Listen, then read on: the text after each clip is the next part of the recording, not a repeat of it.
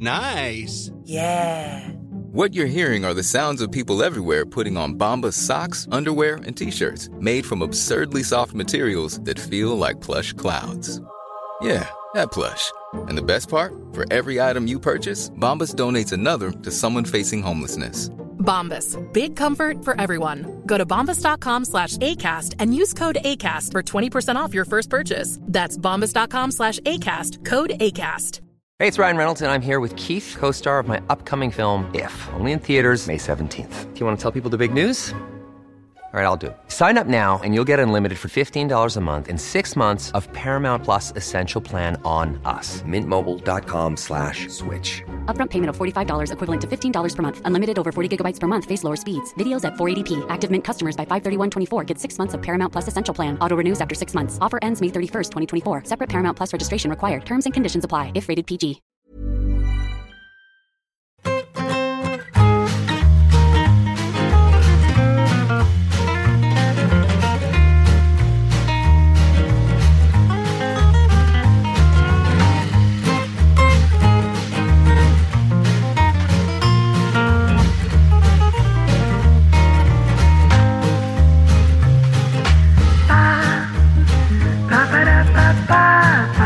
Éxito nuestro programa sobre los programas de televisión. Que en algún momento os imagináis que alguien dentro de 20, 25 años haga un programa y, y hable de nuestro programa.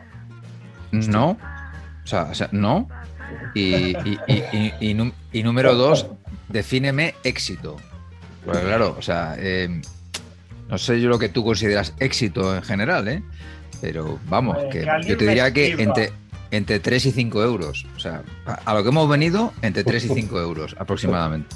Que alguien me escriba eh, hablando de Kike Was Ah, bueno, sí. eh, Eso y es- sus comentarios en Estudio Radio. Yo lo considero un éxito estoy de acuerdo. eh, apabullante.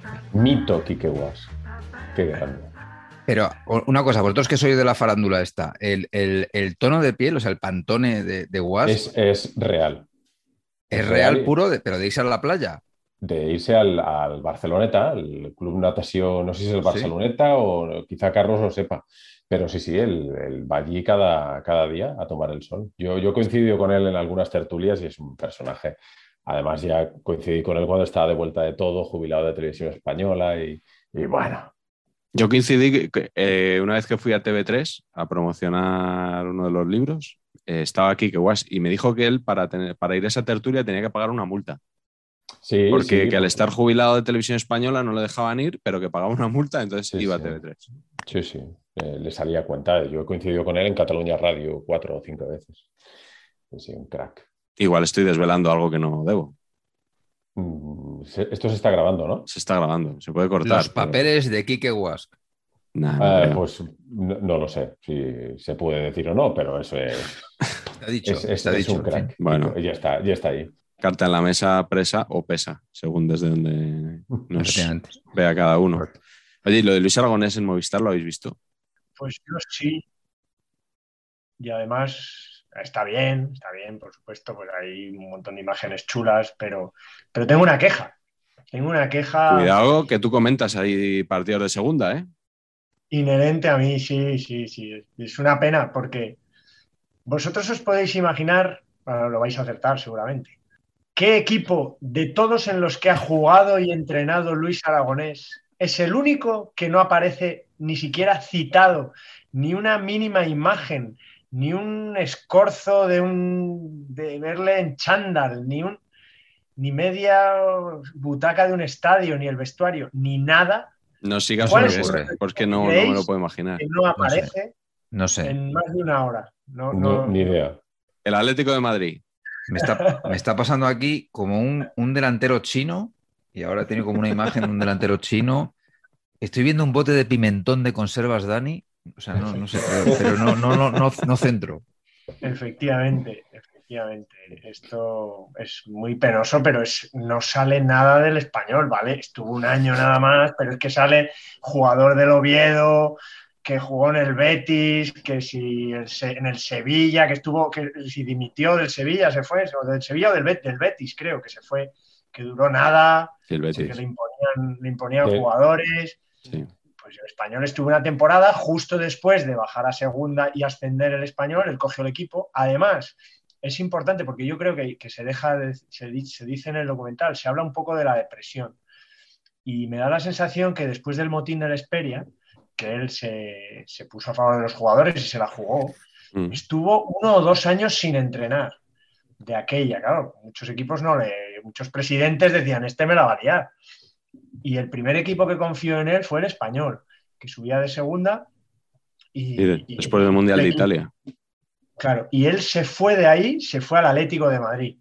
En plan, eh, hecho, bueno, el español lo salvó correctamente, sin alardes, y, el tío se fue al Atleti. O sea, que, se recuperó de alguna manera. Yo creo que esos años fueron jodidos para él. Se recuperó el español. Y que eso, obviamente, merecía por lo menos citarlo, ¿no? En un, documental en el que hablas de todos y que sale, no sé, hasta, hasta los equipos en los que jugó de crío, ¿no? Madre mía. Pues ahí está mi queja. Muy bien, pues aquí. partidos de segunda. Pero bueno, el docu está bien. El docu, el docu está bien. Pero bueno, siempre los pobres. ¿eh? Este victimismo, Miguel Ángel, tú lo conoces bien. Sí, sí, bueno. Pero, pero tenéis quiero decir, tienes pero no es casualidad, no es casualidad. Tienes, tienes razón y la gente que, que viva en, en Cataluña o en, o en, o en Barcelona, pues conoce toda esta idiosincrasia que, que, envuelve al, español, su relación con el Barça, su relación con los medios, etcétera, etcétera. Quiero decir que, bueno, no, me sorprende que lo comentes. pero, pero además, sí que es cierto que a veces se producen quejas que dices, mm, mm". pero en este caso tienes razón. Sí, yo, es que no he visto el documental y lo siento por Mónica Marchante, que es quien lo ha hecho, pero... el eh, documental está muy bien, es una, pero, bueno, es una queja... Bueno, pero ¿qué es eso? Pero... Una, joder, una pena que no... Porque yo siento a Luis Aragonés, fíjate, eh, del Bosque, Luis Aragonés, Clemente, un montón de seleccionadores han sido entre Santa María, los de los han sido entrenadores del español, todos, y yo estoy muy orgulloso de eso. Yo de Santa María no sacaría pecho, ¿eh? te lo digo, o sea, como amigo te lo digo, o sea, lo que es Santa María ahí no presumiría, ¿eh? los demás igual sí. ¿eh? Pues es el entrenador que más partidos ha dirigido al español. Ahora empiezas a entender algunas cosas. Muchas cosas entiendo. ¿eh? De, lo que, de lo que sí sacamos pecho y a quien saben empatar es del invitado que nos acompaña, que ya habéis visto. Eh, sobre todo le habréis reconocido por su voz característica, e inimitable, diría yo. El año pasado tuvo a bien acompañarme un día en mi sección de Radio Marca y yo le ah, presenté como uno de los mejores narradores de fútbol en la actualidad. Y. A ver, Pacheco, levanta la mano.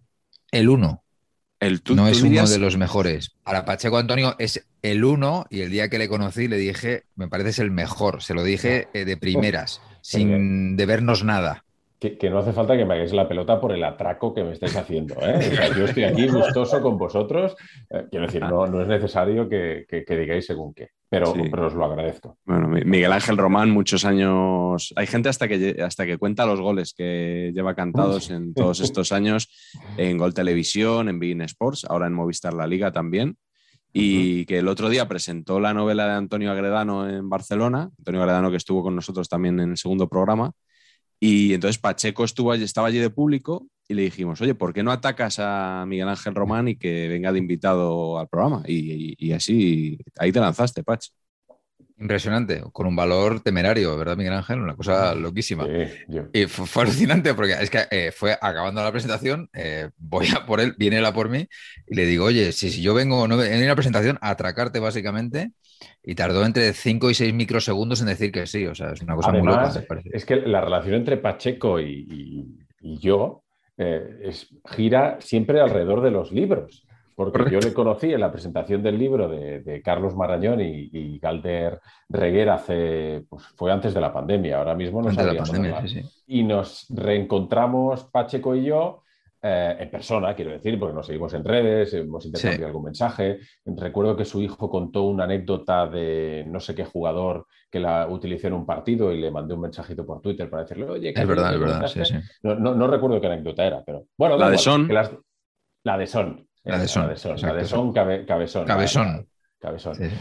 Pues eso, que las dos veces que nos hemos visto en persona ha sido gracias a, la literatura. Así que Carlos o Miguel eh, presentado un libro, otro libro. Y haremos y- un, algo. Ahí está. Ah, bueno, es verdad, Esto hemos está- venido a hablar hoy del libro de Miguel. O sea, Claro, es es que que es acojonante. esto. Esta era la única línea de guion que me habíais escrito. Eh, bien, Bien, has, seguido, has seguido bien el, el pie. Ah, hombre, Efectivamente, amigos, Frases de Fútbol sale hoy a la venta. Eh, Bravo. es una edición actualizada y ampliada del libro que salió a la venta en 2011, prologado por Vicente del Bosque, y con tres capítulos nuevos, uno sobre Luis Aragonés, precisamente, del que hemos empezado hablando, otro sobre Alfredo Di Stéfano, y uno que he titulado Grandes barbaridades de la prensa deportiva. Y que, bueno, creo que, que puede gustar mucho a los seguidores de la libreta. Ah, Son solo veintipico páginas o así, podía haber llenado un libro entero solo con eso, pero, pero bueno, nada, que Mejoras con los años, ¿eh, Miguel? Sí, ¿verdad? Estoy mejor ahora que hace 10 años. Mucho Tú, las frases, todo mejora. La huerta, el joven la huerta. El joven La Huerta que nos ha hecho aquí otro portadón. Muy mejorable. va- vaya palo, ¿no? Sí, sí. Es que Pacheco no le pasa una a La Huerta, ¿eh? No, porque eso es lo que pasa, Miguel Ángel, que se toma unas confianzas que no son, ¿sabes? Es porque como hacemos estos libros ilustrados, pues la gente dice, ay, qué bonito lo- la- las ilustraciones y tal. No, no, qué bonitas ilustraciones, no. O sea, lo que importa es el texto, que es la gente se compra los libros para leer, no para ver monigotes. Y bueno, pues ya está, es un poquito esto. Por cierto, que al hilo de lo que comentaba antes, eh, desvirtualicé a, a Miguel cuando viniste a presentar frases de fútbol a Barcelona. Es verdad. dije, vente a gol y te pasas por aquí y, y Sí. promocionas el libro. Y Pues luego bueno. por la noche fue cuando vi a Kike Guas. ¿Ah, sí? Fue en ese viaje. ese día, Eh, dejémoslo eh. aquí, que hemos cerrado el círculo. Hemos cerrado ya perfectamente. Está hiladito esto, ¿eh? Sí, sí. Déjame decir a mí sobre Miguel Ángel que, que una vez estaba viendo los highlights de la liga en la web y que, y que la estaba viendo acostando a mi hijo un domingo o un lunes después tal, a mi hijo Nico, al mayor, y que ya fue hace dos o tres años y que, y que de repente pues pusimos un partido, creo que era además del Valencia, curiosamente, para ahí con la huerta a tope. Y dijo mi hijo, esta es la voz de los partidos. O sea que Qué bueno. dijo, la que más me gusta. Pero dijo, esta es la voz de los partidos. O sea que hoy está con nosotros la voz de los partidos. la voz. La voz de los No quede- partidos. Sí, Me señor. gusta eso de la voz. Pues un besazo a, a tu hijo. Además, esta anécdota me la, me la contaste un día que íbamos a, que comentamos juntos un partido de- del español en Europa League. Un día eh, de un recuerdo grato para mí. Después de este gran elogio por parte de Nicolás Marañón, vamos a empezar con, con las preguntas. Vamos a ver si adoptamos la sana costumbre de que empiecen los invitados a contestar por lo menos la primera. Miguel Ángel, ¿cuál es para ti la mayor debacle de la historia del fútbol? Hombre, yo diría que el maracanazo es la mayor debacle eh, conocida por la mayoría de aficionados al fútbol, por lo, por lo que supuso, pero como a mí el maracanazo ni me va ni me viene, y ni lo viví, ni lo he visto, ni lo pienso ver, pues me da igual. eh, para mí la gran debacle futbolística a nivel personal eh, es quizás una gilipollez, pero bueno, esto va como va. Fue el partido entre España y Nigeria del Mundial de Francia 98.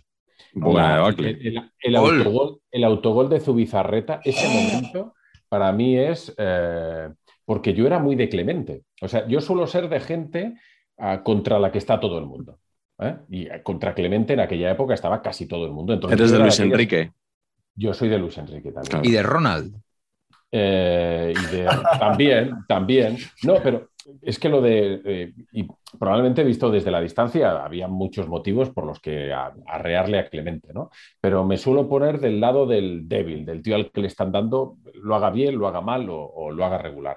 Y además me supo muy mal por Zubi, porque era mi portero favorito. Yo siempre he sido de porteros sobrios. Soy más de Oblak que de, yo qué sé. eh, De Bullo. Bueno, sí, en, en la, en la discusión de aquella época, Zubi o Bullo, yo era más de, de Zubi que de, que de Bullo, ¿no? Pero me supo muy mal porque aquel mundial que yo confiaba en que España podría hacer algo, algo interesante, pues llegó a aquel partido que empezó bien, además, porque Empezó muy bien. ganando, con gol de hierro, si no me falla la memoria, y luego llegó el desastre y la debacle absoluta y, y la eliminación en, en primera fase. Creo que aquel último partido contra Bulgaria, ¿no? Que le metimos Bulgaria. seis goles, que, Sí. que no sirvió para nada. Bueno, Pues eh, para mí esa es una de las grandes de- debacles a nivel personal. Que luego tuvo el epílogo en Chipre, en Sí, el sí, primer sí. partido de clasificación de la Eurocopa 2000, Sí, que es lo que se carga Clemente ya. fue- ¿Qué decías, fue Pach? ya- Que está muy bien tirada, está muy bien tirada. Para mí fue un drama también, coincido totalmente. Eh, yo, en cambio, no era tan fan de Zubi, tengo que reconocer. ¿eh? O sea, siempre me parecía que Zubi tenía mucho peligro, que en un momento era muy bueno, pero en un momento dado la cagaba por lo que fuera. Pero esta vez es que me pareció todo injustísimo, ¿no? Era como, joder, pero ¿por qué? Es que, pero si es que, madre mía, qué cagada y qué, qué, qué- timing mal. tan malo para cagarla. Además, eh, más allá de si te gusta o no, o te gustaba o no Zubi como portero, es un tipo excepcional, Andoni. ¿eh? No, He tenido, he tenido la suerte de, de trabajar con él y de conocerle personalmente. Es un tío, mira que no, yo cuando le conocí al principio dije, hostia, mm, ojo, ¿eh? porque me habían dicho que era un poco tal. Oye, conmigo de 10, ¿eh? de 10, un, un tío sobresaliente, de, de Sí, verdad. yo lo he entrevistado un par de veces y, y la verdad que muy, muy amable. O sea, Pacheco, ¿tu debacle? Mi debacle, pues hombre, pues a ver, esto es debacle de loser total, pero es, es otra vez, es, es lo de siempre, ¿no? Expectativas con realidad, que es el centenariazo, que es el, ma- el maracanazo de los pobres, ¿no? Pues es, es el mío, ¿no? Claro que, a ver, es que el centenario del Madrid, todo mal, ¿eh? Lo digo de- desde ahora, el concepto, eh, himno de Plácido Domingo, mal, o sea, himno sustitutorio, mal. Bueno, es que no es, es que, perdona, es que Plácido Domingo no es de Plácido Domingo realmente, ¿no? Es de José María Cano. Es de José María Cano, sí, sí. Bueno, vale, interpre- perdóname. No, pero que lo quiero decir porque se va de rositas muchas veces José María Cano. La culpa la tiene Cano. Entre esto y la ópera que escribió, se suele ir bastante de, de Eso es verdad. rositas. Eso es verdad, eso es verdad. La ópera Bueno, pues- Luna se titulaba, sí. Correcto. Madre mía. No, no, es que esto- este sí que es una debacle también. ¿eh? Eruditos de lo banal. Claro. No, Madre es que yo. Ah, o sea, además, además, reconocer esto a, a octubre de 2021 tiene mucho peligro, porque a Nacho Cano le están dando, pues, y probablemente es. con, con motivo, hasta en el carnet de identidad, pero yo era muy fan de Mecano, entonces todo Sí, lo sí. que Como hicieron... Maldini. De- sí, es verdad, es verdad. La, Ah. la primera vez que, nos, que coincidimos, Julio y yo, hablamos de eso, precisamente, porque en un vídeo de YouTube le preguntaron Así. y, y lo dijo. Bueno, da igual, cerramos paréntesis, no nos vamos a de Mecano aquí, porque, o sí, lo que queráis, o sea, es No, no, vuestro por programa. supuesto que no, sí. es que no me pega Maldini con lo de descanso dominical. Sí, sí, sí. Ah, ya, bueno. Pues sí, es su Bueno, grupo. Y de y- Pedro. Martínez de la Rosa, también es el grupo favorito de Pedro Martínez de la Rosa. Bueno, y de mucha gente, que ahora la mayoría de ellos se esconden, ¿no? Pero, pero sí, nos gustaba Mecano, ¿qué vamos a hacerle? No, Maldini lo lleva muy a gala también, ¿eh? Yo también, yo no, no- no me escondo, o sea. También te digo, Miguel Ángel, que yo también soy mecanista. eh, tiene que ver con la ausencia capilar, a lo mejor este concepto. O sea, eh, habría, habría que investigar eso más, más en profundidad, pero bueno. O sea, que Carlos odiaba a Mecano, ¿no? Porque es el Claro, que- el tío Melenas. No, no, no, no me parece mal. ¿eh? ¿Y el central del Bayern, qué le gusta más? ¿Upa, Dance o Mecano? Yo he estado, te lo juro, ¿eh? te lo juro por mis hijas, que he estado a esto de soltar alguna De esta durante un partido. Pues al final me he frenado porque Esto tenía que hacerla yo. Upamecano es una referencia un tanto boomer, como se dice ahora, y hay sí, sí. un 40% de la audiencia que les dices mecano o upadán si no tienen ni idea de, de- de qué les estás hablando.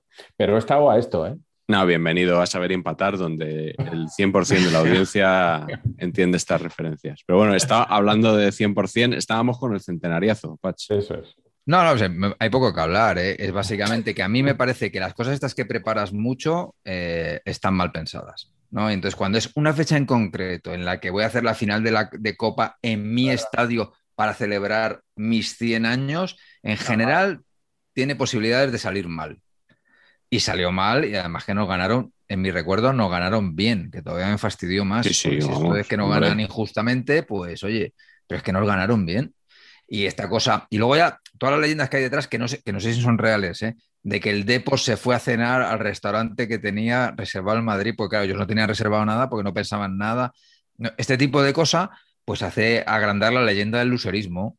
Y joder, a mí en modo debacle es un poquito debacle de andar por casa, pero yo reconozco que salí bastante cabreado de aquel evento. Yo no me creo que el Deportivo no tuviera restaurante. O sea, yo creo que el Deportivo iba pensando que, que podía ganar. Con Lentoiro al frente, además, imposible que Vamos. hubiese pensado en, en Claro. un plan B. Seguro. Correcto. Correcto. Carlos, tú, tú- la, la mayor debacle para ti, intuyo que en algún momento saldrá, En algún momento, sí. saldrá esa ciudad alemana. razón. Y, Clemente, no, ¿eh? Antes Y hablábamos de Clemente. No va a ser aquí. No va a ser aquí porque sería demasiado. La mayor debacle de la historia del fútbol. Es de las más grandes. Pero no, me voy a poner un poco estupendo y voy a homenajear un poco también a tu libro. A lo largo y ancho de este programa voy a homenajear a tu, a tu nuevo libro. Me parece bien. Ahora edición, Miguel. Pero yo recuerdo mucho y me quedé muy, siempre muy flipado de cuando leía esos libros que saqué el otro día de los mundiales y tal. eh, el, el Wandorfazo, ¿no? Wandorfazo. El, Wandorfazo. el milagro de Berna, que encima luego ha tenido una peli que no está nada mal. Sí. Y, y- y- y alguna otra referencia cinéfila. A mí me parece que, que- que no nos hacemos a la idea porque hemos visto que Alemania ha sido siempre un país eh, con un fútbol moderno, estupendo. eh, siempre los alemanes, luego hablaremos de alguna otra debacle alemana o debacle contra los alemanes. eh, eh, pues que siempre, no sé, que, siempre nos han impuesto mucho, ¿no? Y a, los latinos nos han dado siempre mucho miedo futbolísticamente. Ahora yo creo que eso haya, ha cambiado también un poco. Pero, pero en el año 54, cuando se hace el Mundial, Hungría era el equipazo, vamos, los magiares, ¿no? Los, ¿Cómo eran? Los, magia, los, los maravillosos magiares. eh, y Alemania era de equipillo. O sea, en la primera fase se, cruzaron en aquel mundial y le ganó 8-3 sin despeinarse.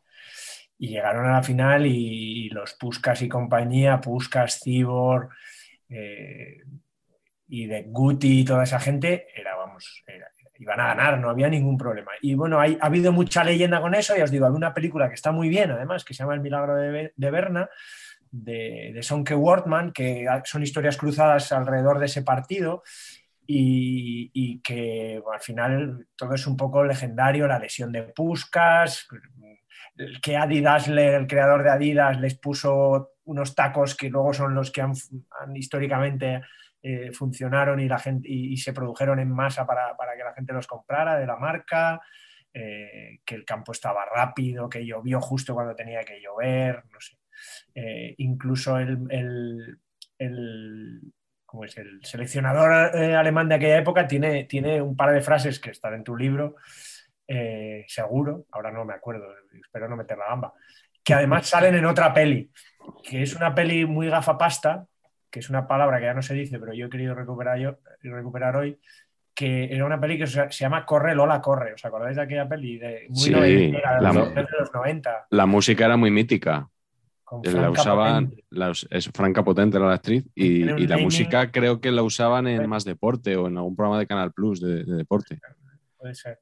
Y, y esa peli empieza con una frase o con dos frases de Sepp Her- Herberger, que era el seleccionador. La peli absurdamente empieza con un balón y dice, el balón es redondo y el partido dura 90 minutos. Con un balón. Y, y- y- y es la frase, las frases de Hepberger. El balón es redondo.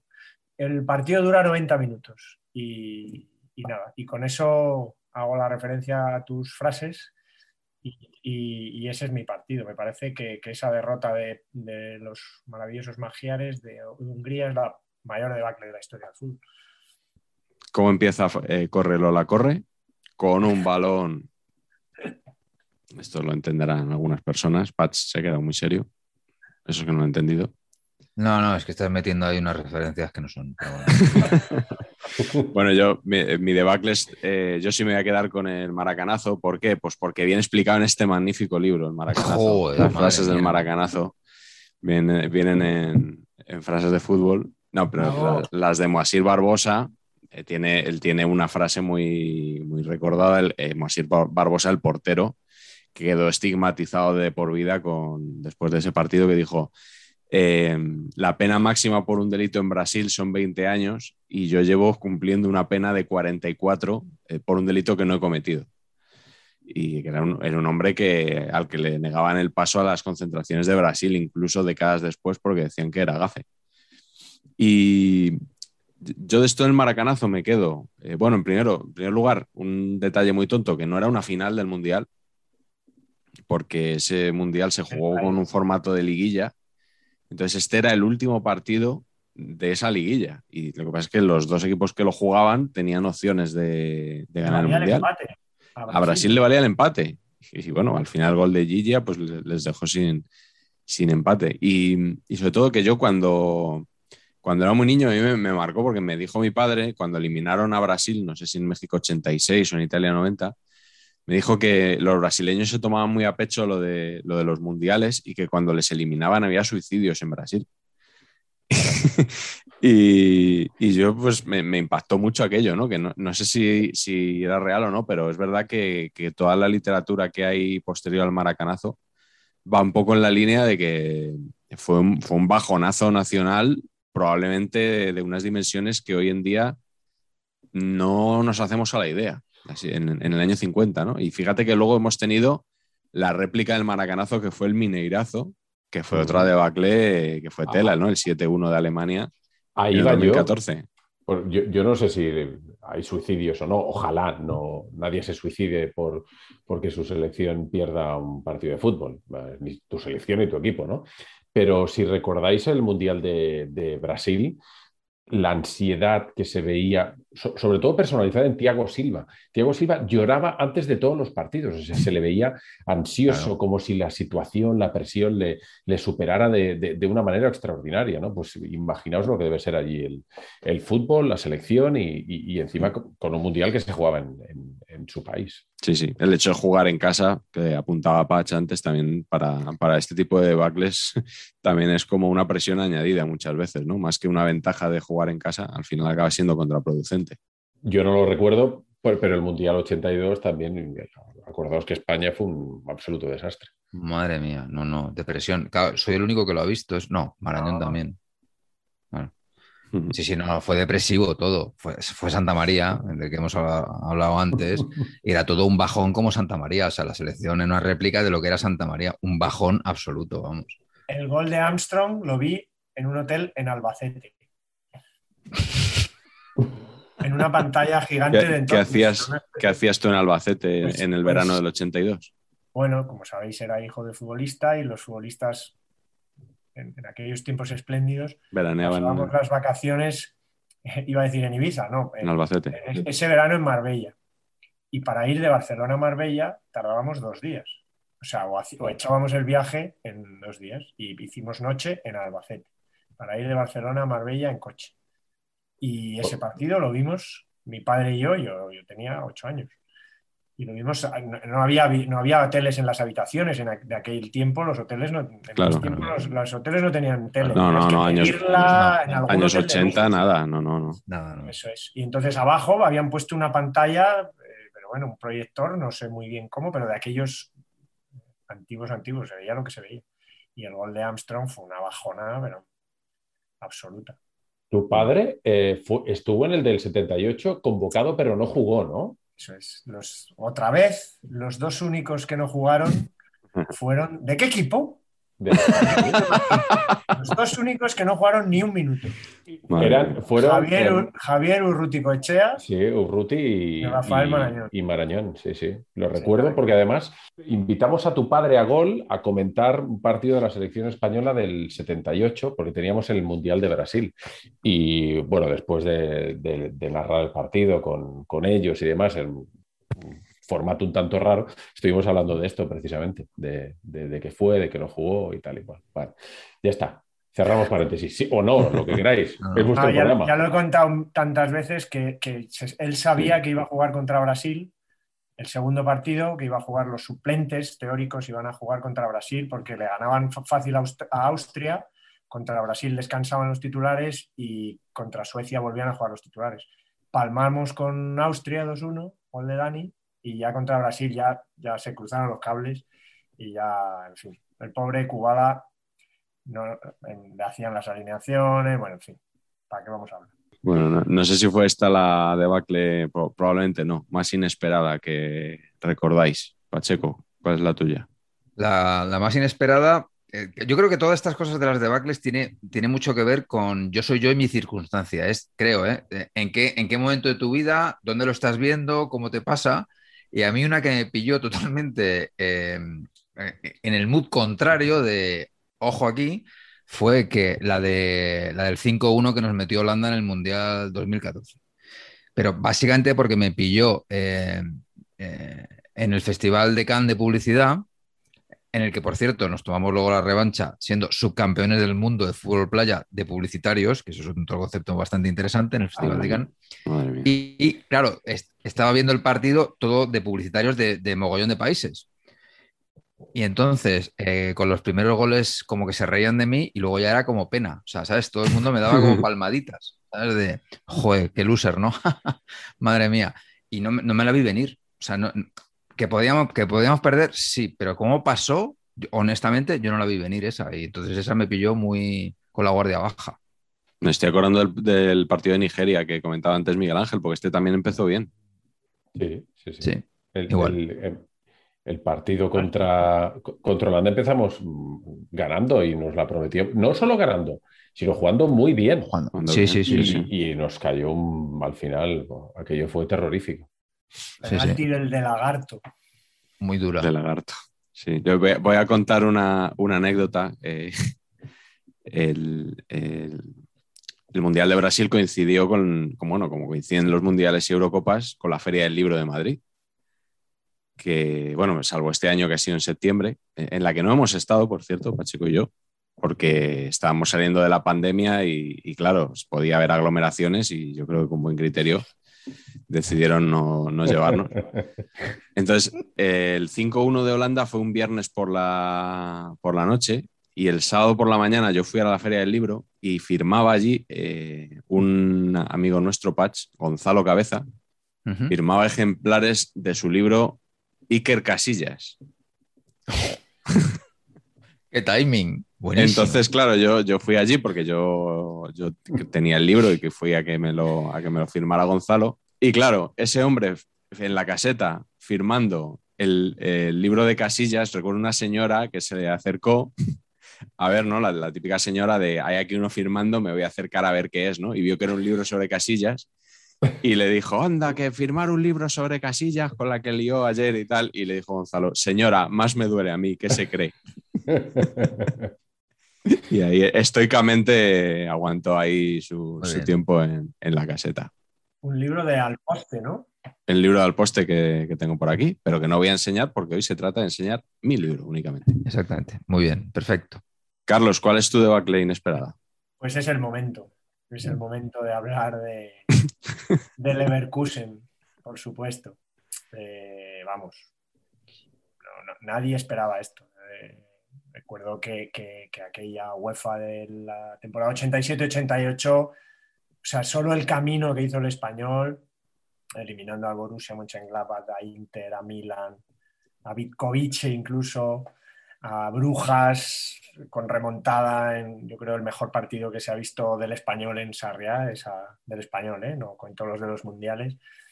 Eh, y luego un 3-0 en la ida, es que, joder, es, es muy duro eso. Contra Todavía lo piensas además, y, no te lo crees. es muy duro. Fijaros que, que- que se hablaba mucho, y Miguel Ángel igual se acuerda, era un debate muy barcelonesa. Es que eh, eh, aquel año mucha gente del Barça, probablemente los que no son más forofos, tal, se hizo mucho, muy del español, que es lo que yo defiendo mucho de que al final, eh, si el español ganase, esto, el relato y todo eso que se dice a veces, que si tienes un relato conseguiría que la gente, no, al final, si deportivamente tienes un buen proyecto, la gente, la gente le toma simpatía, cariño, afecto a, los equipos, ¿no? Y eso es lo que le ha faltado últimamente al español, sin más. Y, y aquel año, mucha gente, el Barça no estaba bien, eh, y mucha gente se hizo a los tiempos de la quinta del buitre y tal. Mucha gente se hizo, mucha gente del Barça se hizo del español, pero mucha gente. Y, y- y era muy curioso porque en el camino a, a- a la final eh, se hablaba mucho de que podía haber sido una final Barça-español, porque iban por el cuadro, iban por, cada uno por su lado, y al Barça también lo eliminó el, el Bayer Leverkusen, con un gol de Tita, Sí. que Tita en catalán, la Sí, Tita, es en catalán la Tita. es, pues eso, la minga, para entendernos, Eh, por poner una expresión. delantero de Albania, quieres decir. Sí.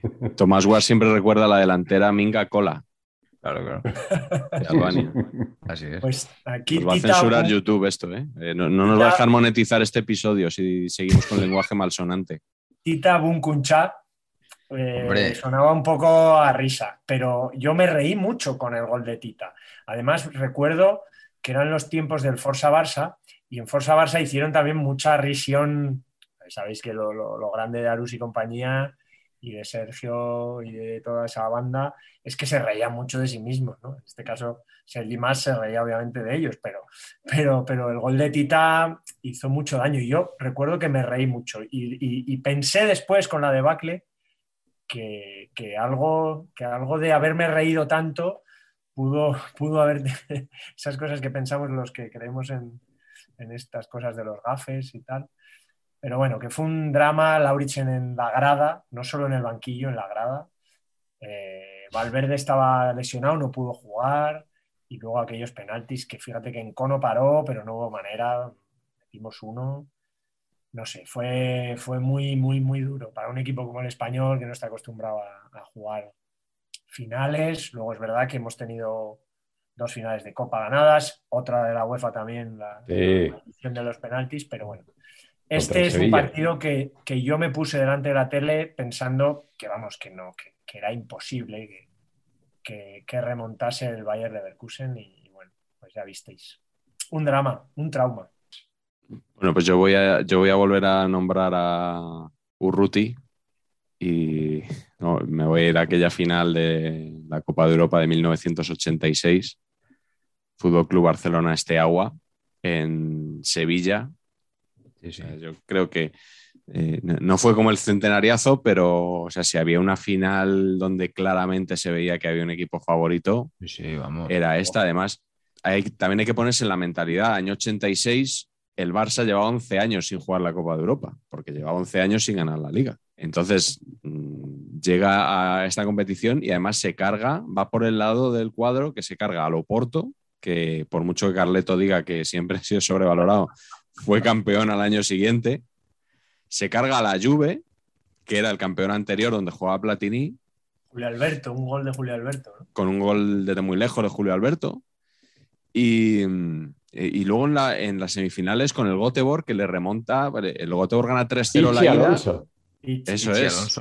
Sale ahí Pichi Alonso eh, y se consigue remontar la semifinal y la juegas en Sevilla contra el Esteagua, o sea, un equipo del Este nunca había ganado la Copa de Europa todo el estadio lleno de aficionados del Barça, no había ni uno del Este Agua. Y, yo no sé si es la presión o no, Realmente un partido tan malo del Barça, pero no ya un partido tan malo. Un partido tan malo, una prórroga tan mala y que luego tiras cuatro penaltis y no metes ni uno. O sea, que realmente es, posiblemente la peor tanda de penaltis de la historia, porque fallan los cuatro primeros lanzadores. Ducada eh, es el nombre. Ducadam es el, claro, Urruti paró, pero es que Ducadam paró, paró más todavía. Que luego hubo una, una leyenda urbana sobre Ducadam, eh, porque creo, que, creo, que fue el último partido que jugó Ducadam con el Esteagua.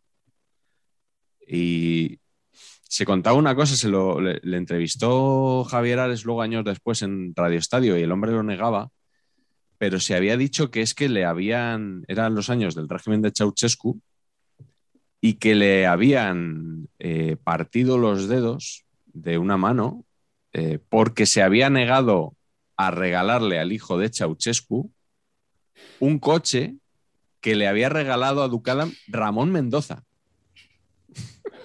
o sea, como me parece, me parece brillante, o sea. Muy creíble, me parece muy creíble. Claro, o sea. Creo que, que había que contarlo, realmente. Veracidad no está comprobado, pero como historia a mí me gusta. Me gusta. A Ducadan probablemente no le gustará. Tenía negocios con, Rusia y con los países del este. Cuidado. Sí, sí. Cuidado está bien conectado. Sí, estaba, estaba muy conectado ahí, sí, sí. Y, como cualquier. Y como cualquier conspiración, como todo encaja, porque es claro. una conspiración, y por eso la gente se lo cree, pues todo encaja perfectamente, es un puzzle perfecto. Totalmente. aceptamos barco. Me, parece maravilloso. Eso es. Y, bueno, y de ahí quedará la, famosa anécdota que, bueno, por lo menos mencionarla, ¿no? De, que a Schuster lo cambian, lo cambia Terry Bene, Bolsena, ¿no? El entrenador del Barça. Sí. Y su ego le impide estar tranquilito en el banquillo y entonces coge un taxi y se va y se vuelve al hotel en pleno partido. Y el, taxista cuando se da cuenta de que, de que lo lleva, se, gira y le dice, pero usted no tenía que estar en el campo. porque iba el hombre oyendo, oyendo a García escuchando, escuchando la retransmisión de- del partido, ¿no? El- esto contado por Schuster, pues, pues tiene mucha gracia. Claro. Qué personaje, Sí, sí. ¿eh? Bernardo. ¿eh? Sí. Bernardo, Todo- es que- Bernardo. Es verdad, porque es Ber- Bernardo, o sea, es, es de los pocos nombres así como españolizados, ¿no? Para los que se han quedado aquí. García, Bernardo. claro. Es que Hombre, Bern García es decir complicado. Bern era complicado. Y en Claro, vez de decir claro. el alemán, como fue un jugador importante en, en España, Barça, Madrid, Atlético de Madrid, pues al final Bernardo. Sí, sí, era muy propio de García eso. Sí, sí. Cuando, para García, cuando n mayor o igual que dos consonantes seguidas es impronunciable. Entonces, eh, hay, que, hay que atajar, ¿sabes? hay que buscar algo. Carlos, empieza tú con, con esta. ¿Cuál es el partido que tú pensabas que no se podía remontar y se remontó? Pues la verdad que he estado buscando eh, partidos del español históricos. Yo no recuerdo grandes remontadas. Ya, ya, ya, ya. Sabes, sabes que esto, sabes que es- puedes decir de otros equipos también, ¿no? O sea, que Madre mía, estar- tío. Quiero empezar por aquí porque es mi. Saber y españolizar, tío. Es que estoy hasta las narices. O sea, paremos esto ya, por favor, os lo pido. Y no, pero no he encontrado, he buscado. De hecho, la más famosa casi es la del Valencia de Benítez en, en, en, en Montjuic, nevando, que perdía 2-0 y, y levantó con Rufete, que ahora es nuestro director deportivo, dos golitos de Rufete y otro de la Cobra Ili.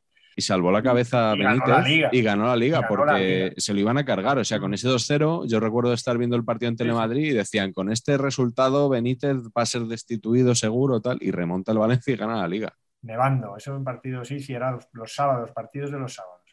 Eh, pero, joder, yo, yo os juro que no se podía remontar, no me digáis que se podía remontar, cómo se puso además la eliminatoria del PSG y el Barça.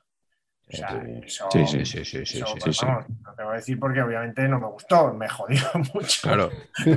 Pero, pero es que, pero es que no, era imposible, empezó marcando incluso el PSG, ¿no? O sea, No, no, no, no. Marcó bueno, luego ya al final 1-1. que, que parecía, "Buah, como este ya vale doble, ya se acabó. claro, claro, con- con- Sí. ¿qué, qué fue? ¿3-1 o 2-1 igual? ¿o no? No, yo fue más adelante, fue con 4-0 o algo así cuando marca, yo creo que fue Sí, les quedaban dos o tres por tres, yo creo, te diría. A mí me pareció, me pareció increíble. Eh, Ya. esa, esa, esa es, clara, es clara de que era imposible remontar eso y, y se remontó. Sí. Bueno, es que probablemente estamos hablando de la gran remontada eh, de, de- de los últimos, no sé, Sí. 20 años, 30 años. Sí, O sea, sí, para, sí, sí. para una generación de aficionados al fútbol, sean del Barça, del Madrid, del Español o del equipo que sea, si les preguntas por una remontada, todos se referirán a, este partido, con más eh, eh, alegría los del Barça, con menos alegría los del Español, como es el caso de, de Carlos, pero claro, es que lo que ahí pasó es que es increíble. Es increíble.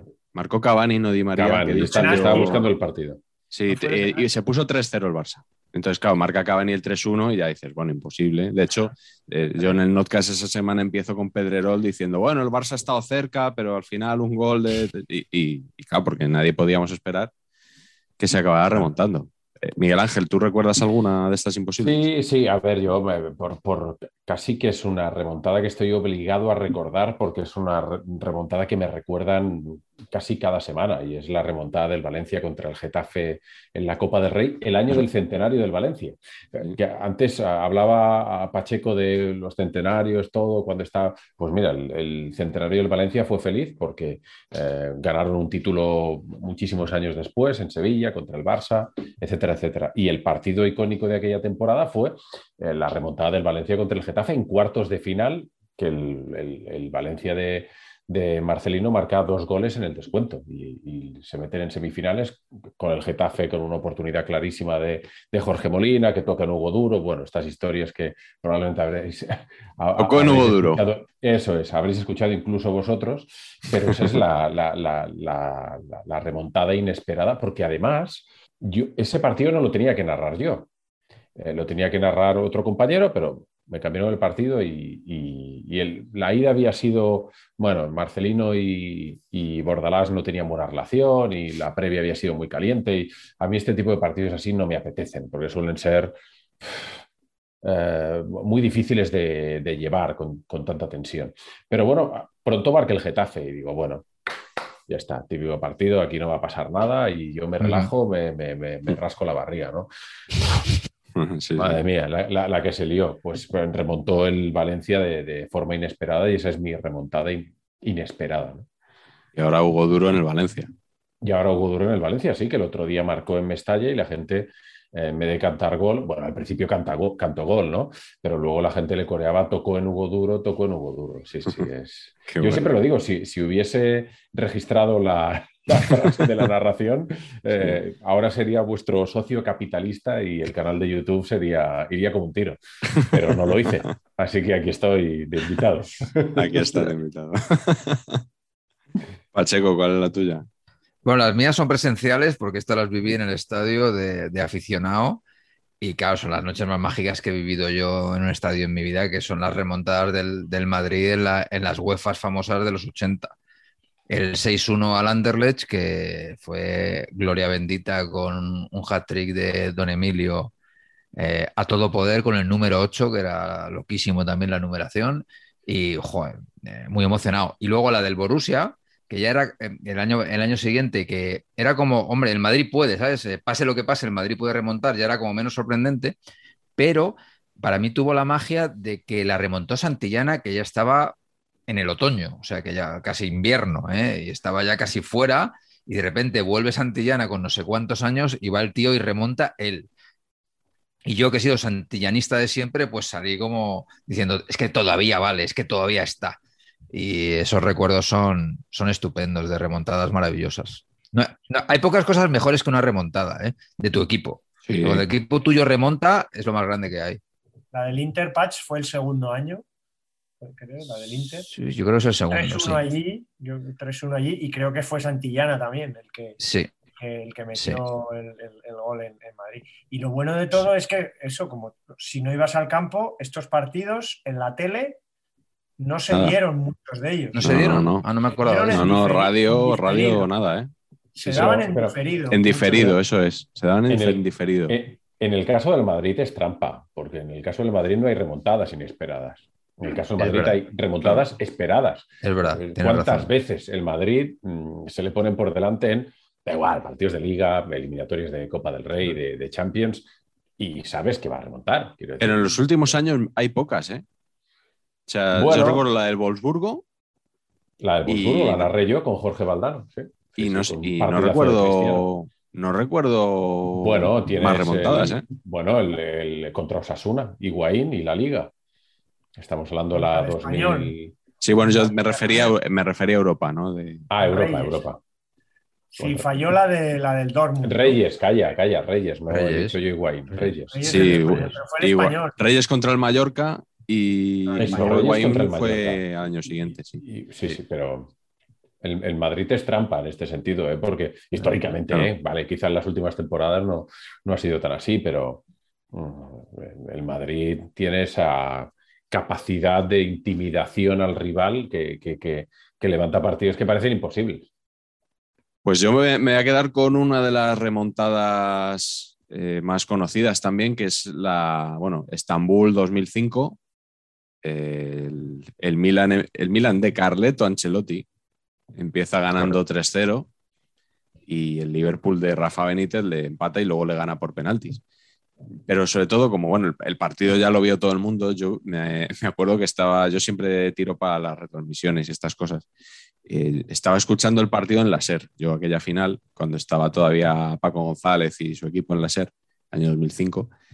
Y recuerdo que con el 3-0 estaba Morientes de, comentarista, Morientes jugador del Liverpool, pero que, no estaba inscrito en la Champions. Y Morientes lo vio imposible.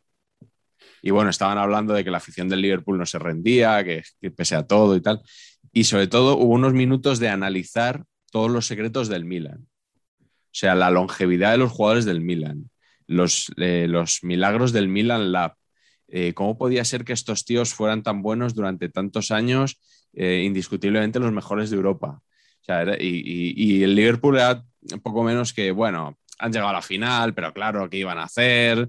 Eh, bastante premio han tenido, tal. Y luego, pues, 45 minutos después, pues el fútbol, ¿no? Yo, yo recuerdo esa final, además por la remontada, porque estaba trabajando y entonces eh, nos repartíamos el, el resumen de- del partido. Estaba trabajando en Localia y a mí me tocaba hacer el resumen de la final si ganaba el Liverpool. Y entonces al descanso decidí que me iba a cenar tranquilo. Y, y el- y- y la sede de, de Locali estaba en la, en la calle Caspe, el, el- el edificio de Radio Barcelona, y yo Sí. me fui al Café de la Radio, mítico Café de la Radio, ahora ya lo, lo- lo cerraron hace unos años para construir un hotel, qué raro, oh sorpresa, un hotel en Barcelona. Eh, y bueno, a, a mitad de cena eh, me tuve que dejarla ahí y subirme corriendo a montar el resumen, porque claro, el, el Liverpool estaba... El Liverpool estaba remontando. Sí, sí, de una noche de tocarme las pelotas a una noche de. En la calle Caspe ya no queda tampoco ni el Bracafé, ¿no? No, no, ni el Baracafé, ni el Café de la Radio, ni, ni el Novedades, ni el parking de Novedades, ni, el, ni la sala de recreativos que había ahí también. Bueno, todo esto ha ido fuera y hay un hotel, Zaras y historias de estas. eh, Bueno, ¿qué vamos a hacerle? Oye, y Miguel Ángel, ¿por qué hacías tú el resumen si ganaba el Liverpool y Porque- otro si, lo hacía el Mi- si ganaba el Milan? Porque en aquella época en Localia no solo tenías que editar, montar resumen, eh, locutar las piezas y demás, sino que también presentabas. Y entonces el presentador era Luis Flaqué.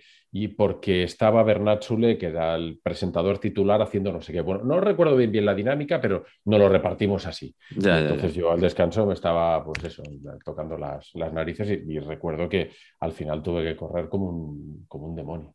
Cosas raras de las televisiones pequeñas, locales, que si habéis trabajado en alguna de ellas, pues sabréis que te toca hacer de todo, incluso abrir la puerta de la tele si es necesario. Juan Palomo TV. Sí, sí, sí que, sí que es cierto. Además, el proyecto local y en, en Barcelona fue muy pequeñito comparado con el proyecto que había en Madrid y éramos, eh, éramos tres en aquella temporada, que fue la primera, en 2004-2005, eh, con Francesc Buffort, mi, mi amigo que falleció hace ya algunos años, eh, Luis Flaque y yo, y entre los tres montábamos un programa de, de una hora, luego, porque luego Bernat bajaba al plató si estaba y se sentaba y presentaba. Con cariño, ¿eh, Bernat? Si me estás escuchando. Con cariño. Aquí en este programa hacemos todo siempre con, con mucho cariño. Pero por favor.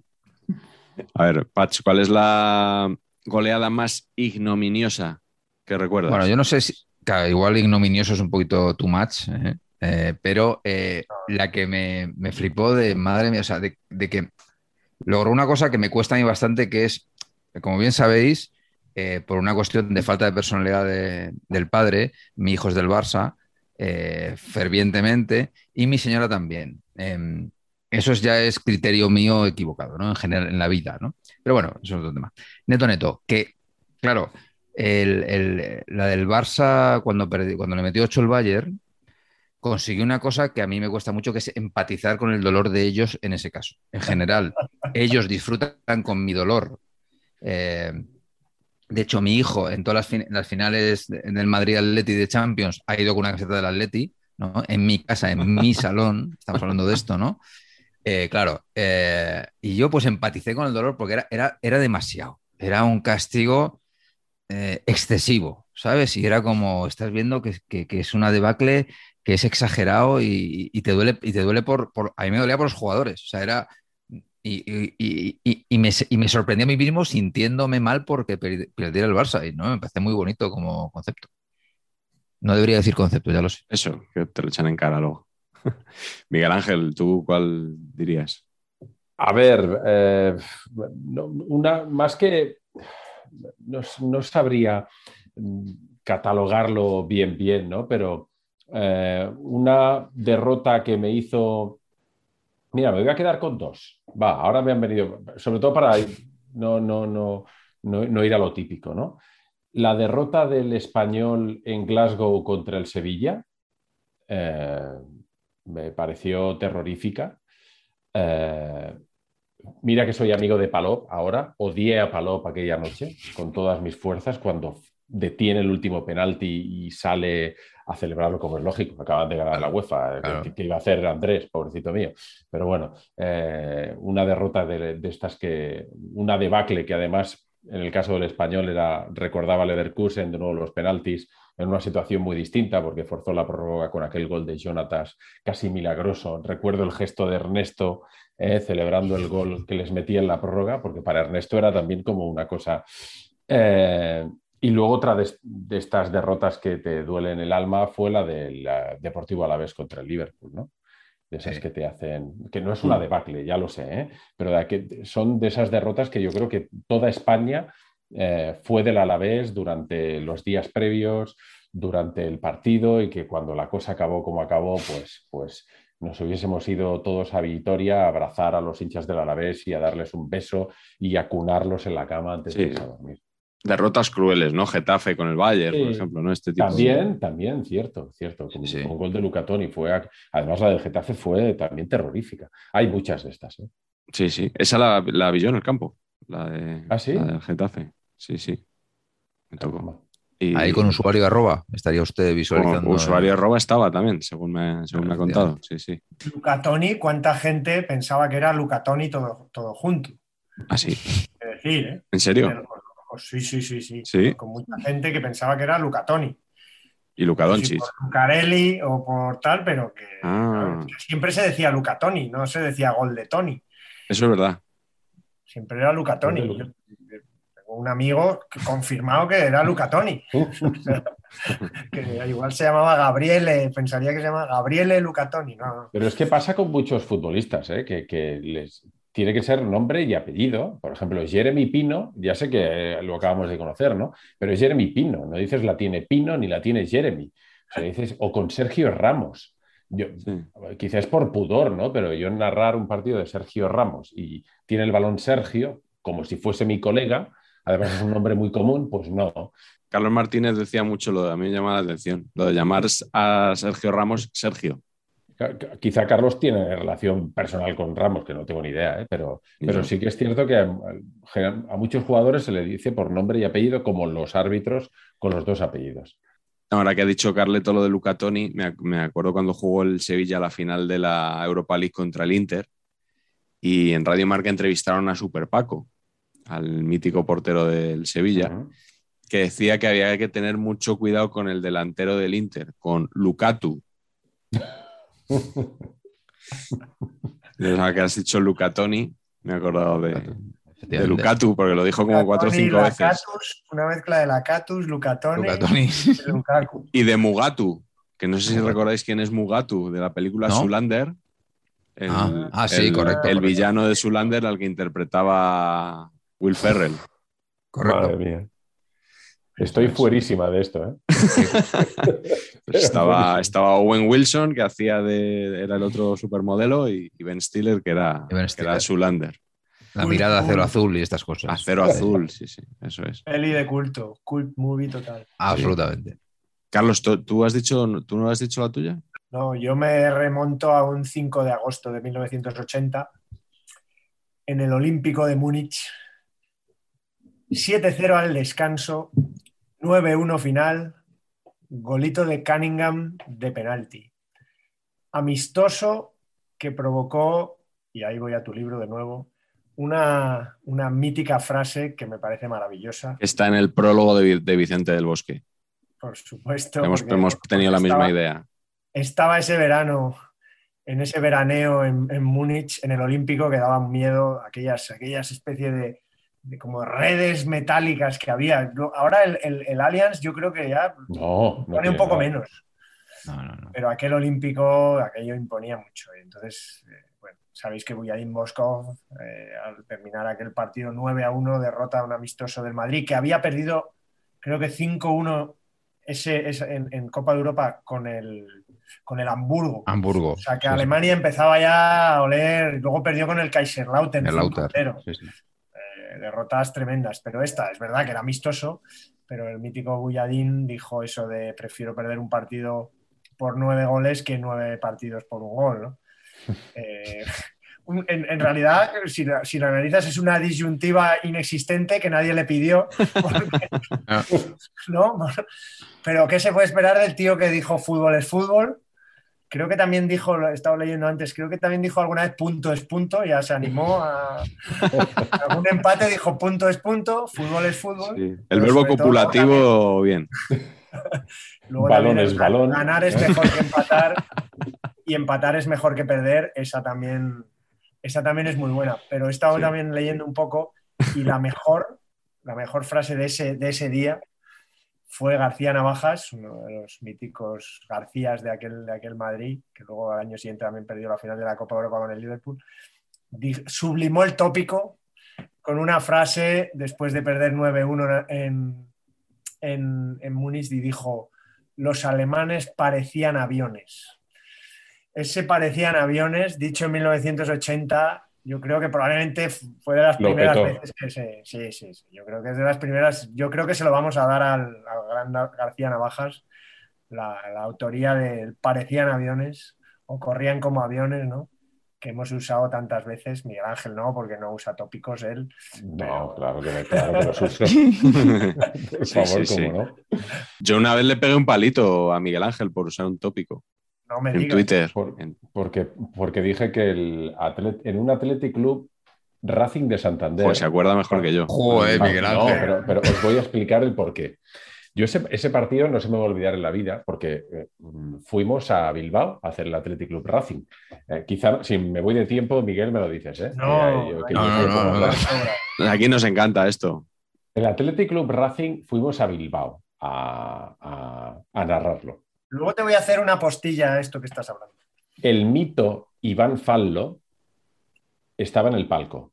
Mito Iván Fallo, eh, hijo del mítico Fallo, de toda la vida. De, toda la vida del español, etcétera, etcétera. Estaba en el palco. Carolina García estaba a pie de campo y eh, fichamos para ese partido de comentarista Hitor Larrazábal. Cayó una tromba de agua. Me acuerdo de aquel partido porque la juerga posterior al, encuentro fue la hostia.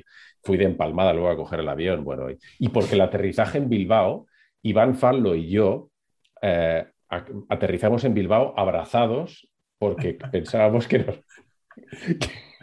que, nos matábamos. O sea, un viento allí. A la... no, sé, no sé si habéis aterrizado muchas veces en Bilbao, pero es terrorísimo aterrizar en Bilbao. Chungo, chungo. Bueno, Fallo y yo abrazados. Bueno, y recuerdo que, que perdí el Racing eh, y dije que el Racing ponía toda la carne en el asador. Correcto. Y entonces Miguel me escribió un, un tuit eh, diciéndome que era un tópico y no sé qué, y no sé qué le contesté.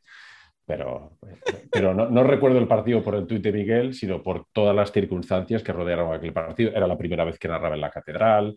Bueno, un poco por el tuit también, un poco también por el tuit, ¿eh? Sí. Eh, bueno, por el tuit también. Por la cena posterior, sobre todo. Claro, bueno, ya está, cierro paréntesis. No, no, yo, Pero yo, sí, utilizo yo continúo, continúo el paréntesis con una pregunta. ¿Por qué tanto y tan exagerado y tan contundente en los comentaristas? Diría en general, pero bueno, no quiero. ¿Por qué tan Athletic Club? Buena, bien, bien, bien, abriéndose melón. Cuando, sobre todo porque los, los Zales, los, seguidores bilbaínos, dicen Athletic. No, no, no, no, dicen ellos Athletic. Mira. ¿Por qué? y por, es, que lo veo muy, muy exagerado, muy. Ya lo de decir conjunto babazorro ya lo tengo superado. Esto, esto, sabes. Pero Athletic Club, todo el rato, siempre, alguna vez, vale. Esto, ¿Sabes lo que pasa? Eh, esto es un trauma que reconozco que tengo yo. ¿eh? ¿eh? por qué? Yo cuando empecé a narrar Primera División, pues, conocía pues, a todos los equipos de la liga, evidentemente, y para mí el Athletic Club era el Atlético de Bilbao directamente para mucha gente en España. Incluso yo me sigo llegando las manos a la cabeza cuando escucho, yo que sé, a, Garrido o a Paco González decir Atlético de Bilbao en carrusel o en tiempo de juego, porque digo, es que lo, van a matar.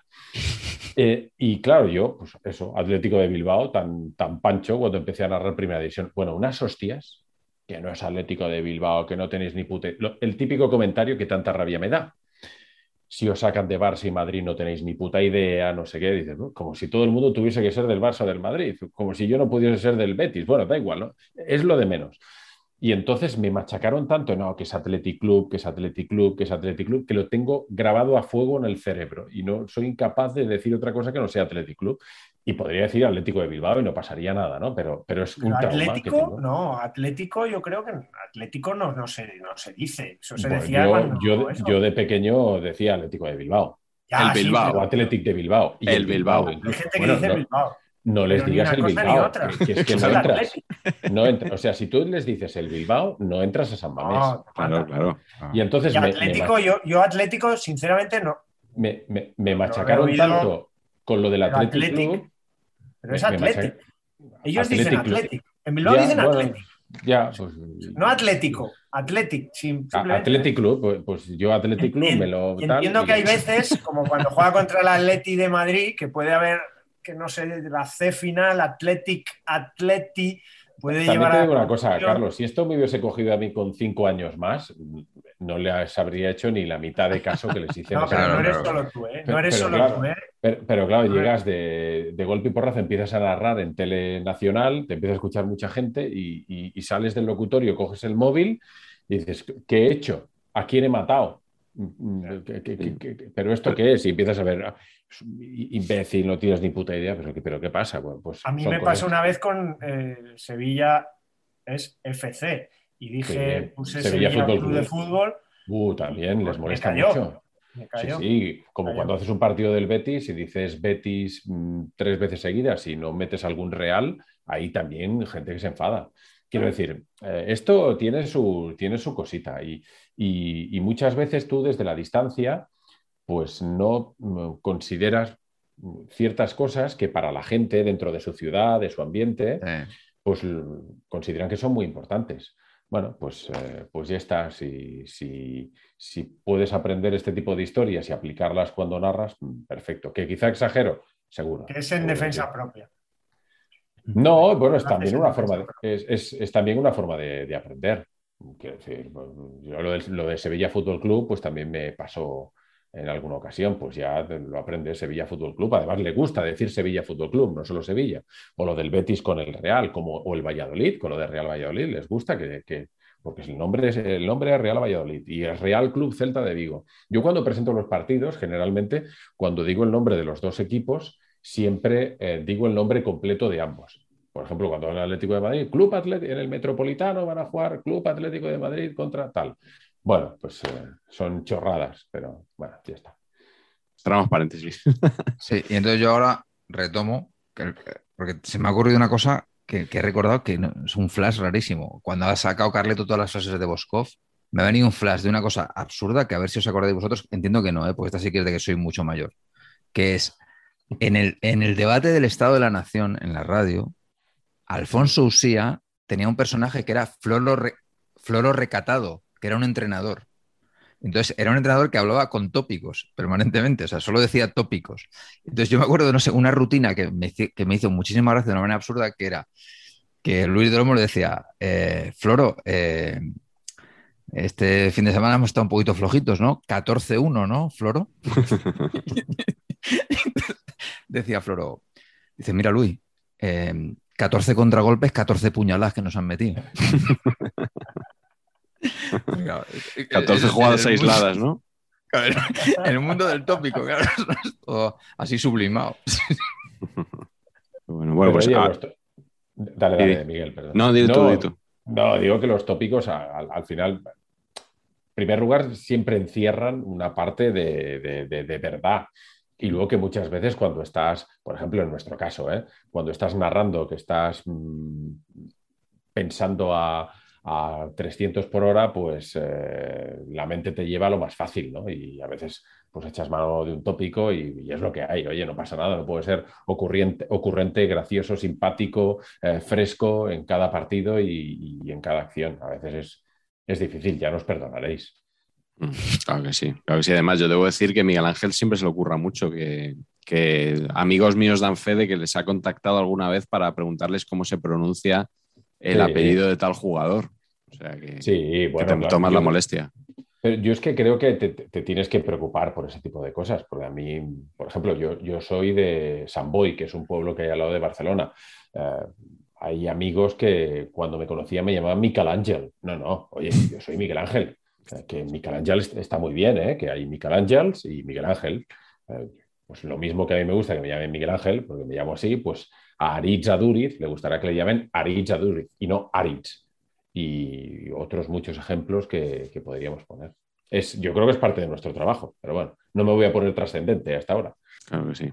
Bueno, aquí lo que no tenemos duda es cómo se pronuncia Paqui Beza. Y es el momento de ir a nuestra glorieta preferida, Glorieta Paqui.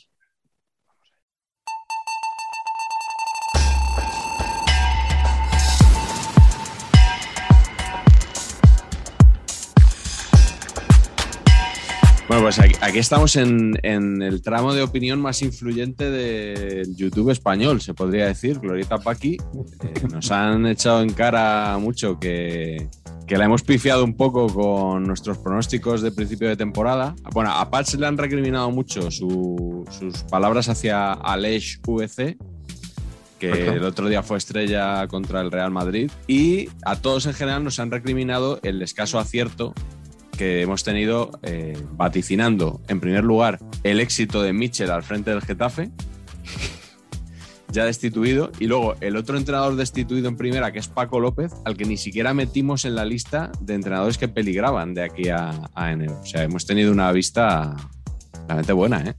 Y dijimos que Bordalás se estrellaba inmediatamente. Eso también lo dijimos. Lo de Bordalás, a ver, yo lo de Bordalás lo veía un poco más a medio plazo por el tema, pero no deportivo. Tema de la- porque Marcelino le fue bien deportivamente, pero luego con la propiedad tuvo. Yo lo veo lo de Bordalás más en ese sentido que en el deportivo. Tema Peter. Tema Peter. pero bueno. ¿no? Pero bueno, hoy en la Glorieta Paqui, el tema que nos ha propuesto Patch es jugadores que sacarías para intentar evitar una debacle. Que miras al banquillo, ¿no? Como decía, decía Capello, miro al banquillo y solo veo a, a Víctor y al hijo del presidente. Bueno, pues aquí vamos a dar alguna, alguna opción más, ¿no? Entonces, pulgar arriba o pulgar abajo en función de si, si sacaríais a ese jugador. Y el primero que nos ha propuesto Patch es Pedro Munitis.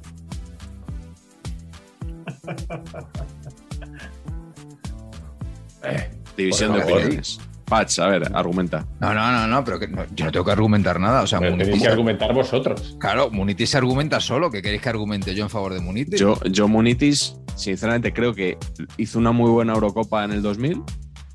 No he visto ninguna debacle, pero hizo una buena Eurocopa. Contra Yugoslavia no salió. No, me refiero con el partido contra, Francia. Creo que, que sale, bueno, tampoco le vas a pedir a Munitis que te gane a Francia, ¿no? Me parece que era un jugador que cuanto más pequeño era el equipo, mejor jugaba, porque, el, porque Munitis empieza a tener muy buena prensa en el Badajoz. Cuando está jugando en segunda en el Badajoz. Luego se va al Racing, va al Madrid, yo creo que, le queda grande, y luego va al Depor y bueno, vuelve a. A ver, venga, quítame la razón. No, no, pero a ver, es que yo tengo que argumentar muy poco. O sea, neto, neto, si a Munitis le hubieran vestido con camisetas de su talla, hubiera sido balón de oro. Es que, claro, le metían cosas que era así como aparatoso y no lucía tanto. Pero era, era un auténtico microondas en el banquillo. O sea, salía Munitis y era emoción asegurada. Efectividad, cuestionable. Pero emoción, ¿no? Al remontaje total. Munitis Tigic, aquello era. El dúo sacapuntos. Los Dos sacapuntos. Lo más del grande que Pero, yo creo que ya ahí ese fue a la vuelta ya, ¿no? Sí, ya fue la segunda. vuelta del etapa. Depor. Que es que yo creo que es un futbolista que más veterano, más pausado, mejor. Cuando era joven, mm, sí, era muy explosivo, pero luego con los años eh, mejoró. Fíjate lo que te digo, creo que se hizo más futbolista. Y abarcaba más campo, bajaba al medio campo, al principio era extremo ahí perdido y luego Bueno, vamos con un jugador que, del que hemos hablado ya hoy en el programa, que es, no sé si llamarle Jeremy o llamarle Pino. Jeremy Pino. A ver si Carlet, Carleto nos fastidia el pleno. Eh, por Carleto, favor. explícate. Pues eh, neto, neto, aquí yo quiero goles. Lo Ah. que se paga en el fútbol son Pero- los goles. ¿Y no, tiene, ¿Y no crees que tiene gol este chico? Yo creo que lo tiene, ¿eh? Sí, y ha marcado además. Yo creo Sí, que tiene gol, ¿eh? Debuta en Europa League y marca, creo. A mí me parece bastante completo en ese sentido, ¿eh? Sí, sí. Con la selección fue A mí me da miedo que buen acabe siendo. partido, buen partido, sin goles. Los Me buenos, buenos, siendo buenos, buenos meten goles. Y lo aplico también al resto de, de mediocampistas del Barça, ¿eh? de buenos mediocampistas del Barça. A mí cuando metan goles, entonces les pago lo que quieras. Mientras no metan goles, tengo ahí siempre una sombra de duda. Y me pasa con los míos también, ¿eh? con los Melendos y los Nicos Melamed, Y los cuadros. que hagan gol. Yo, el salto es que metan 8 o 10 goles, por lo menos. Mientras tanto, creo que son intercambiables casi todos. Y Jeremy, creo que le falta un poquito. Salir y meter. Lo tiene Ferran. Ferran lo tiene. Ese es el que me gusta a mí. pero Ferran ha aprendido a marcar, ¿eh? Sí, sí, Porque sí, Valencia no era, no era goleador. Lo que pasa es que. Guardiola se le, le dio el venazo y lo, lo ha metido de falso 9 y el chico empezó a marcar. Porque los chicos jóvenes, es verdad que al final le- les ponen muchos entrenadores porque dicen, no, este corre un huevo y va a atacar, pero también va a defender. Y es- muchos entrenadores hacen el truco ese de darme truco.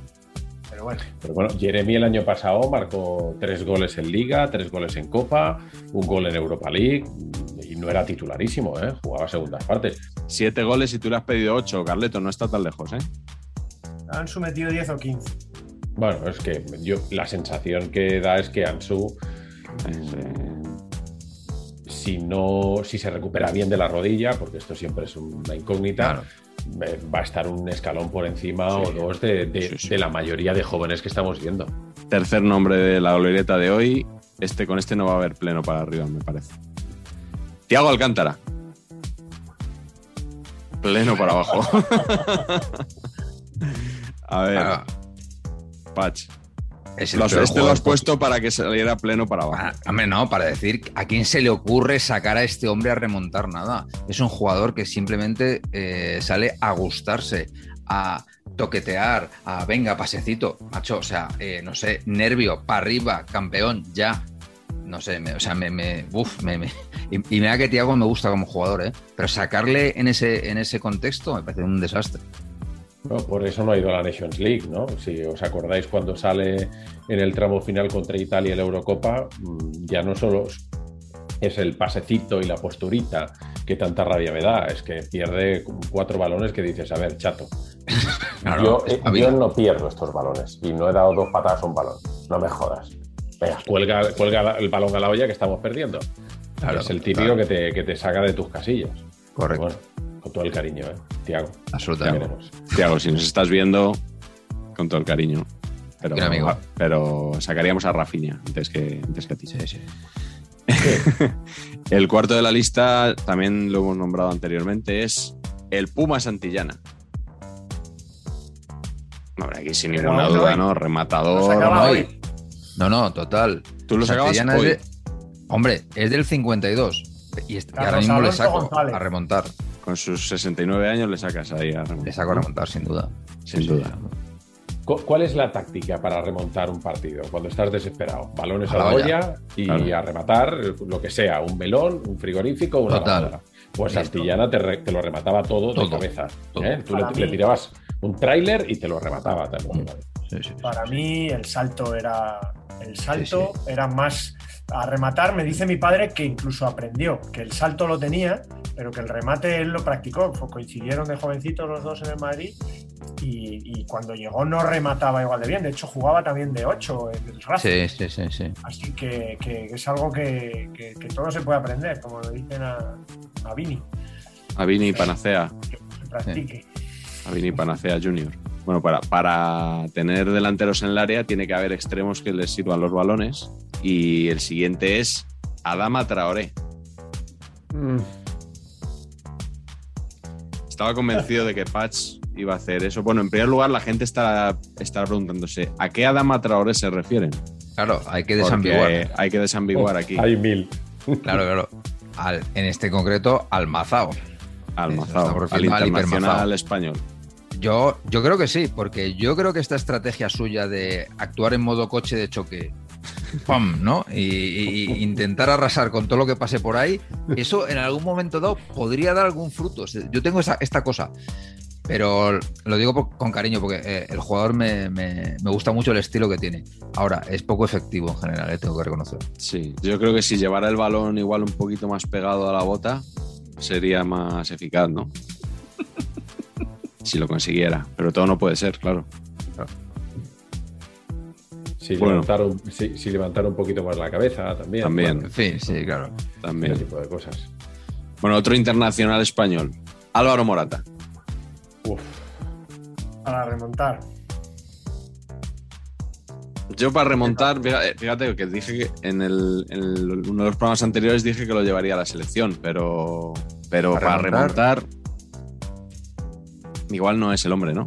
Yo es que creo que juega mucho mejor con, es- con muchos espacios. Y Ah. para mundo olla y tal, mm, Sí. mm. Mundo ya es complicado. Estoy, Igual, ¿no? estoy de acuerdo. Yo por eso tengo duda. A mí me, me gusta como futbolista, pero me gusta con otro, con otro delantero. A mí con Morata, me- como le, le han arreado tanto, pues soy moratista, aunque no sea un jugador que me convenza. Te digo una cosa, ¿eh? una de las exhibiciones individuales que he visto en directo más impresionantes fue la de Morata con la Juve ante el Bayern de Múnich Ah, de sí. Guardiola, Sí, sí. Sí, sí, sí. que sí. Allegri lo sienta y el Bayern remonta. O sea, hizo un partido Sí, sí, ahí sí. Álvaro espectacular y yo estaba narrando el partido en el estadio. Pero, hombre, para remontar no sé el perfil, pero yo soy moratista hasta la muerte. Sí, señor. Coherente con lo que nos ha dicho al principio. Una opción clásica para remontadas. José Ramón Alexanco. Eh, Talín. Bueno, Yo rompo, sí, por, a ver, yo siempre he oído lo de Alexanco delantero centro, pero no recuerdo, no digo que no haya existido, no recuerdo ninguna remontada concreta con un gol Con de Alexanco. Alexanco. ni- o sea, es más, hoy he hablado de la final del 86 y Alexanco falla su penalti. Entonces, que Cruyff lo ponía delantero centro, sí, pero ¿eso daba frutos alguna vez? Es lo que habría que preguntarse. Yo creo que Pues no algún- lo sé. eh, si, él no me, si él no metió, yo Os sí he recuerdo callado, ¿eh? Os he que callado. Participó, que participó en alguna jugada. Alguna peinada.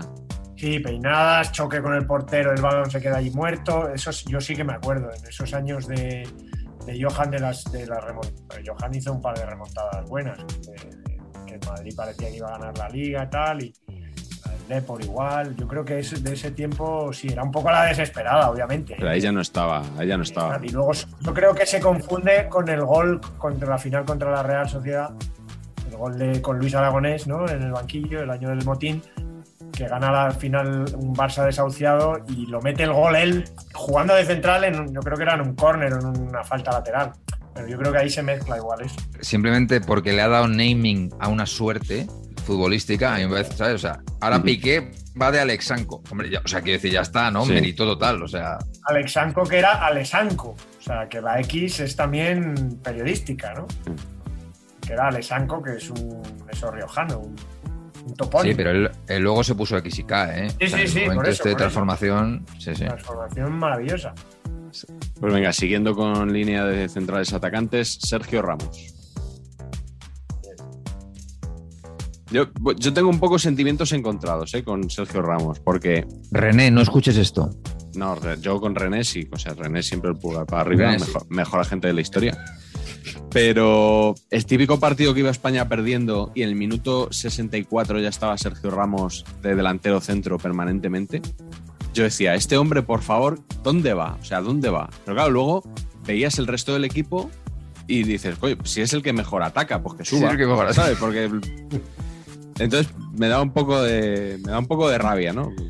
Yo creo que a raíz de Lisboa se lo creyó demasiado. No sé Sí, si correcto. Sí, ¿eh? Correcto. A, raíz, a raíz de Lisboa se lo creyó demasiado porque, bueno, aquello debe ser un subidón de tal magnitud que te lo debes creer con- con 90 años, ¿eh? Te Sí, señor. con 90 años en un campo y subo a rematar porque yo marqué el gol de Sí, Lisboa, que merecidísimo, ¿no?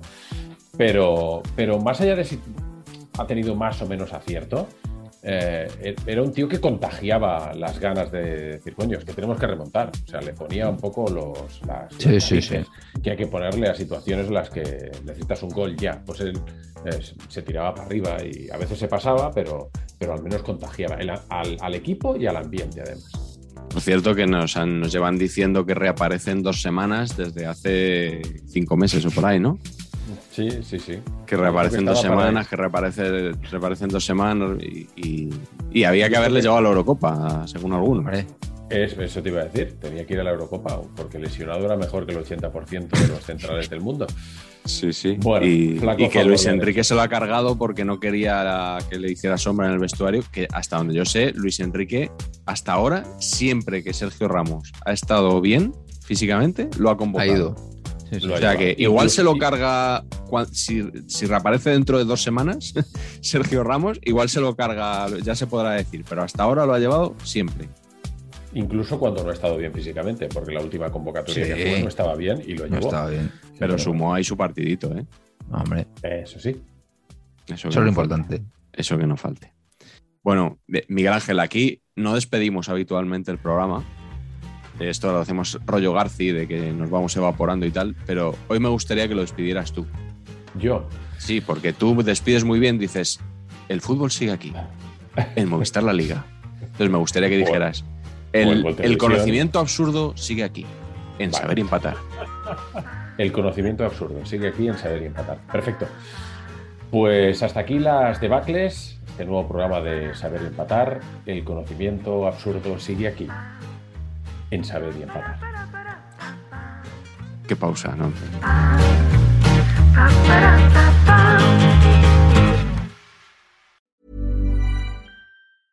Even when we're on a budget, we still deserve nice things. Quince is a place to scoop up stunning high-end goods for 50 to 80% less than similar brands. They have buttery soft cashmere sweaters starting at $50, luxurious Italian leather bags, and so much more.